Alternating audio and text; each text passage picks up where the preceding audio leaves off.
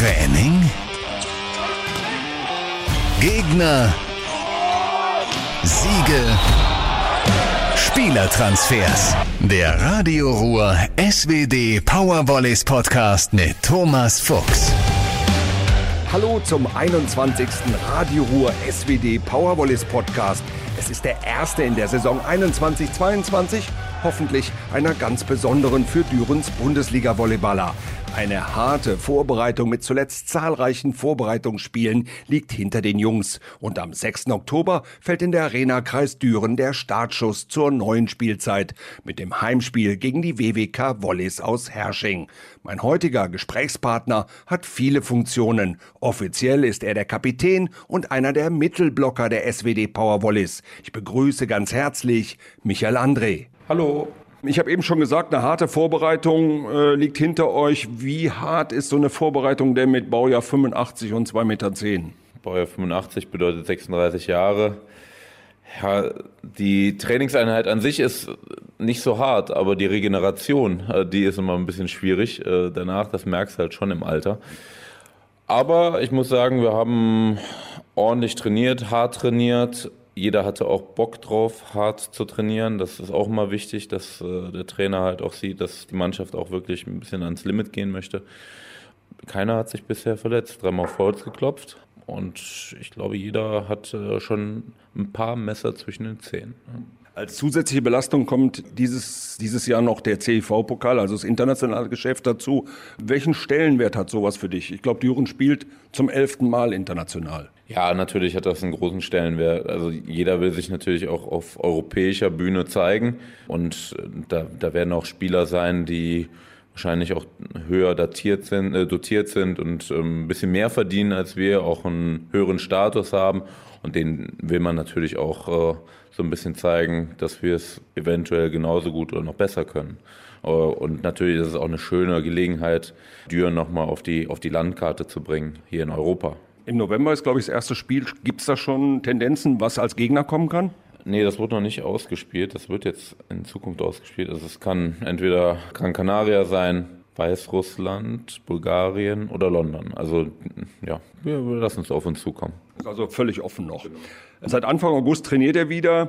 Ihr hattet ein paar Abgänge, aber auch fünf Neuzugänge. Fünf Spieler sind über 30 und acht unter 24. Stimmt da die Mischung? Ja, also man muss sagen, wir haben uns ein bisschen verjüngert noch vom Schnitt her, im Gegensatz zu letztem Jahr. Ja, und die Jungen, die, die müssen uns Energie geben, ne? den Älteren. Und äh, muss aber auch sagen, dass wir Älteren ganz gut fit sind. Dementsprechend also es ist jetzt nicht so, dass äh, wir am Krückstock gehen.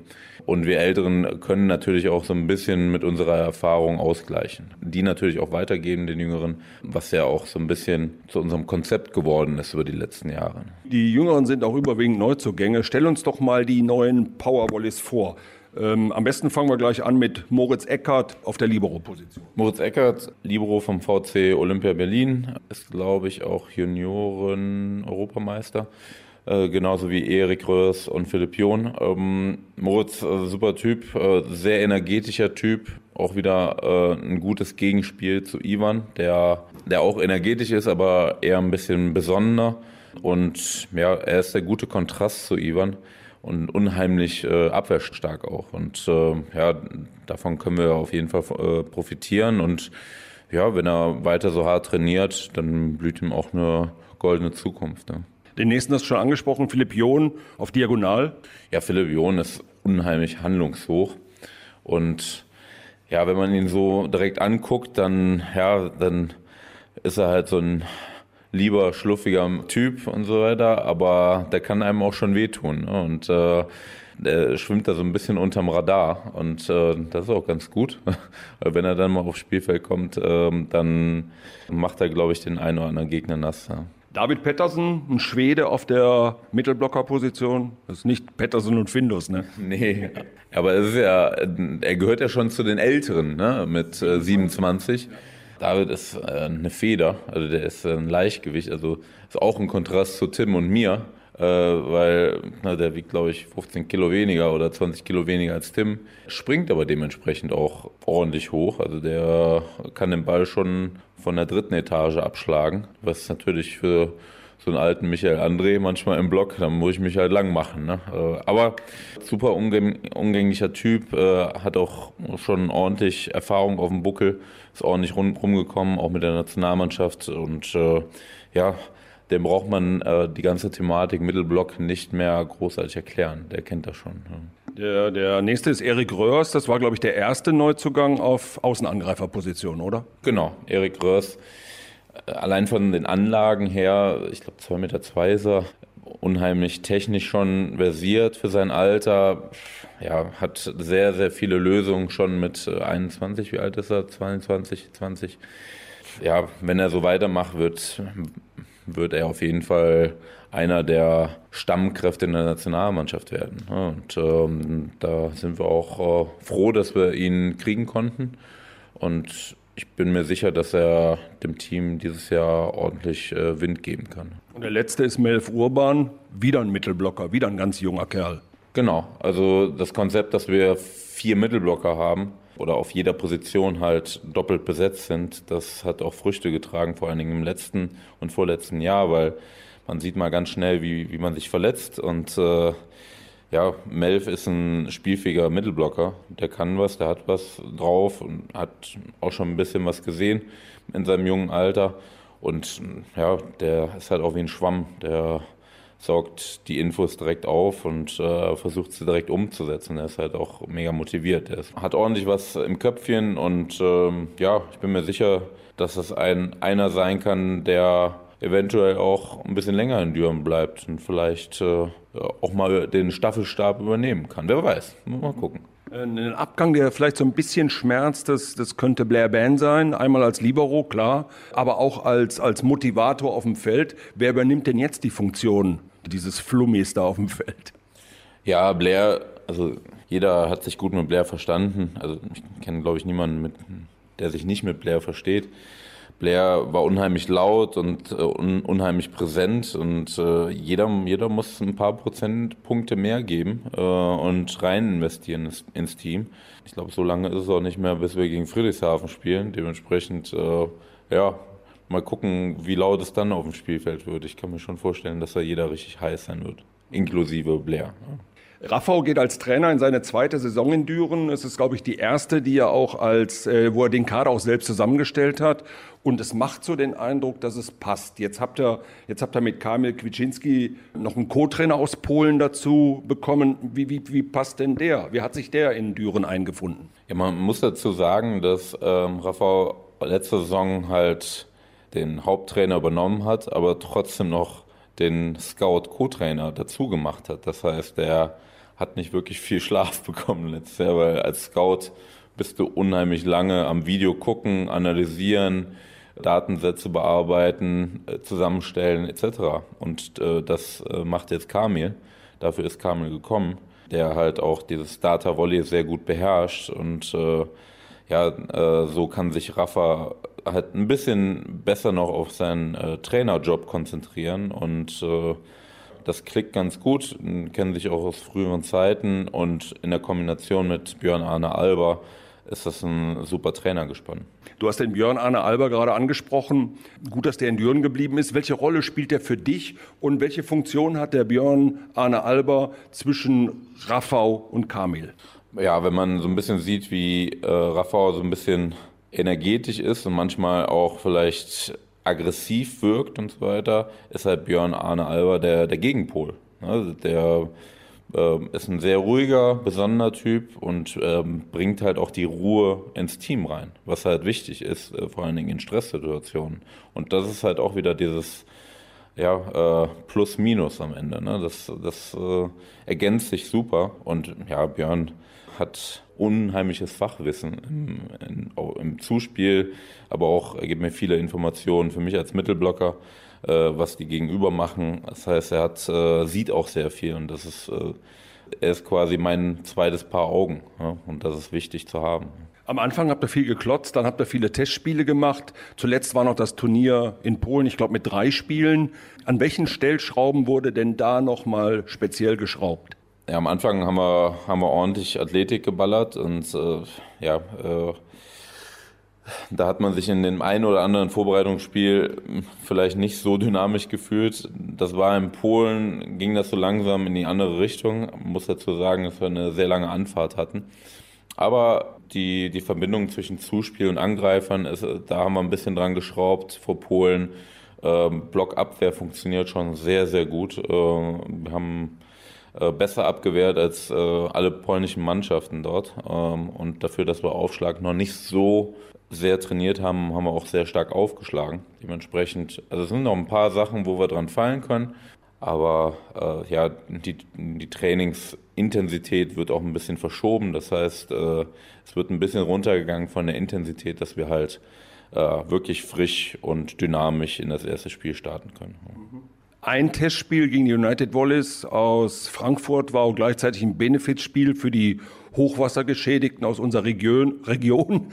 Ähm, das war so ein bisschen bei euch auch ein Bedürfnis, da zu helfen, oder? Ja, natürlich. Also ich kenne selber den einen oder anderen, der davon betroffen ist. Und ja, ich glaube, man, man erkennt, sobald solche Sachen vor der Haustür passieren, äh, wie nah das einem gehen kann. Ne? Und ähm, ich bin froh, dass da ordentlich Geld zusammengekommen ist. Äh, erstmal von den Leuten, die gekommen sind, aber auch ähm, von, von dem äh, Twitch-Team, die da auch nochmal Spenden gesammelt haben. Und ja, das ist nur eine Kleinigkeit, die wir halt zurückgeben können. Und ja, alles andere muss man gucken, wie sich das entwickelt in den nächsten Monaten. Ich glaube, dass man die Leute nicht vergessen darf, auch in Zukunft nicht. Äh, in NRW hat es jetzt weitere Corona-Lockerungen gegeben. Nächste Woche wird die Halle ziemlich voll sein. Äh, es hat sogar einen Dauerkartenvorverkauf gegeben. Ich denke, da wird Michael Andre so als Spieler doch im Grunde genommen über beide Backen strahlen.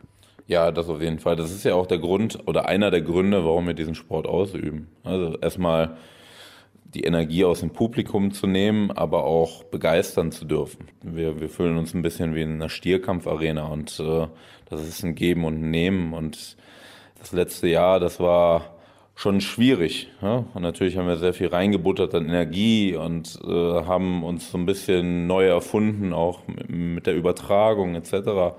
Aber trotzdem ist, glaube ich, bei jedem im Kopf, ich möchte wieder vor Publikum spielen. Und das äh, können wir jetzt äh, zum Glück wieder machen und wir freuen uns mega drauf. In den vergangenen Jahren gab es immer ein Hinspiel und ein Rückspiel und dann ging es in die Playoffs. Jetzt gibt es einen anderen Modus. Erklär doch mal, wie das funktioniert und ob dir das gefällt. Also wir haben jetzt äh, dadurch, dass äh, VCO Berlin halt nur ein Jahr äh, immer mit dem Jahrgang in der ersten Liga ist ähm, und dadurch, dass Bühl halt zurückgezogen hat aus der ersten Liga wegen der Pandemie leider, haben wir, glaube ich, netto neun Teams, die übrig geblieben sind. Dadurch hat man es so gemacht, dass wir erst eine normale Hin- und Rückrunde spielen, danach aber noch eine Zwischenrunde spielen. Das heißt, die ersten vier spielen nochmal hin und zurück gegeneinander und dann nochmal fünf bis acht hin und zurück gegeneinander. Und da werden dann quasi nochmal Punkte gesammelt für eine Ausgangsposition für die Playoffs, die dann danach stattfinden. Das heißt, es werden nochmal ein paar mehr Spiele stattfinden, anstatt weniger Spiele, was am Ende ja gar nicht schlecht ist, weil ja, da kommt auch der eine oder andere Zuschauer ein bisschen mehr auf seine Kosten. Wir sind vorbereitet dadurch, dass wir halt auch einen tiefen, großen Kader haben. Das Einzige, was was mir nicht gefällt in meinem Alter, ist halt die langen Reisen oder die, die vielen Aussetzfahrten dabei. Das, das merkt man im Alter schon ein bisschen mehr. Äh, wenn du dann im Bus falsch liegst, dann hast du mal einen steifen Nacken. Aber da haben wir zum Glück auch eine gute physiotherapeutische Behandlung, ja. Ich denke, ihr werdet heiß wie Frittenfett sein. Jetzt am 6. Oktober in der Arena ist Hersching zu Gast. Ähm, was erwartest du von Hersching? Was wir immer ganz gut machen, ist äh, Aufschlag, Blockabwehr. Da sind sie immer sehr, sehr, sehr gut drin. Im Angriff haben sie den einen oder anderen geholt, der auch ordentlich springen kann. Ich würde sagen, dass wir technisch und vom Talent her ein bisschen besser aufgestellt sind als Herrsching. Aber die, die haben nichts zu verlieren. Die kommen hier hin und werden von Anfang an Gas geben und äh, wollen uns natürlich auch so viele Punkte wie möglich äh, wegnehmen weil ja, letzte Saison konnte man auch sehen, die waren nicht weit weg von uns, auch in der Tabelle. Und äh, das wollen sie dieses Jahr noch besser machen. Und dementsprechend werden die da nicht mit großartig viel Respekt in, in die Partie reingehen. Aber das ist äh, ja bei uns genauso. Ja, schon sagt er von sich selbst, sie sind der geilste Club der Welt. Also trifft da praktisch der eine geile Club auf den anderen geilen Club. Ja, gut, aber das ist immer, ne, wie, wie sich äh, manche Teams wahrnehmen, das ist dann, ja, ich glaube, das ist eher eine Marketinggeschichte. Weil wir sind am Ende der geilste Club der Welt. Okay, du hast den zweiten geilen Club der Welt eben schon angesprochen. Michael Andre, du bist auf der einen Seite bist du der Größte, du bist der Zweitälteste. Ist Düren mittlerweile für dich mehr als nur ein Verein und ein Arbeitgeber? Ja, aber das war es ja schon immer. Ich bin ja hier groß geworden. Ich bin mit einem Monat damals aus Rumänien rüber und bin ja in, in den Kindergarten, in die Schule. Also ich kenne mich hier aus in jeder Rille, Ecke und das ist meine Heimat. Und äh, dazu ist der SWD Powervolley äh, Verein, äh, der Club, der ist halt ein geiler Club, familiär, aber dazu noch professionell. Und ähm, wir haben einiges zu bieten. Wir haben jetzt nicht die größten Gehälter, die wir zahlen können, aber ich glaube, wenn man etwas aus Leidenschaft ausübt, dann geht man nicht immer nach dem Geld. Also ich bin in meiner Karriere nie nach dem Geld gegangen, sonst äh, wäre ich jetzt nicht hier oder ähm, wäre irgendwo im Ausland, wäre ein Söldner. Aber ich glaube, viele sind hier, weil, weil sie sich mit der Gruppe auch identifizieren können. Also man muss ja sehen, wie viele Leute jetzt mittlerweile seit mehreren Jahren zusammenspielen. Das wächst ja immer weiter zusammen und äh, man merkt so richtig, wie, wie es halt auch so eine kleine interne Familie geworden ist. Und das macht dann auch Spaß, wenn man dann täglich äh, zum Training kommt und äh, ja, man lacht viel zusammen, man hängt viel zusammen rum und äh, ja, also ich fühle mich sehr wohl hier und äh, kann mir auch nicht mehr vorstellen, irgendwo anders Volleyball zu spielen. Also das wird für mich nicht in die Tüte kommen. Ja, ist als Journalist genauso. Du bist ja auch froh, wenn du immer dieselben Leute hast, an die du dich gewöhnt hast. Genau. Letzte kurze Frage. 85, Baujahr, wie lange noch? Ja, das, das gucken wir. Also ich, ich schaue da von Saison zu Saison momentan. Also jetzt einen langwierigen Vertrag äh, abzuschließen, das, das wäre auch nicht vernünftig, weil du weißt auch nicht, ich kann, kann mich groß verletzen und dann war es das, glaube ich. Ne? Und äh, ich versuche so gut wie möglich mit meinem Körper zu arbeiten, äh, auch schon im Sommer und an Schwachstellen zu arbeiten. Aber es kann halt immer mal was Doofes passieren, ne? auch mit Fremdeinwirkungen. Solange ich das Gefühl habe, ich kann noch das Niveau spielen, wo ich noch dominieren kann auf meiner Position, werde ich es auch gerne noch weitermachen, wenn der Verein das natürlich auch möchte. Aber wer weiß, vielleicht noch ein, zwei, drei, vier, fünf, wer weiß. Also, wir haben einen Björn André, der ist 40, ist eine andere Position, die ist nicht so ähm, kräfteverschleißend oder gelenkverschleißend wie die Mittelblockerposition, aber solange es mir gut geht und ich noch heiß bin, sehe ich da kein Ende.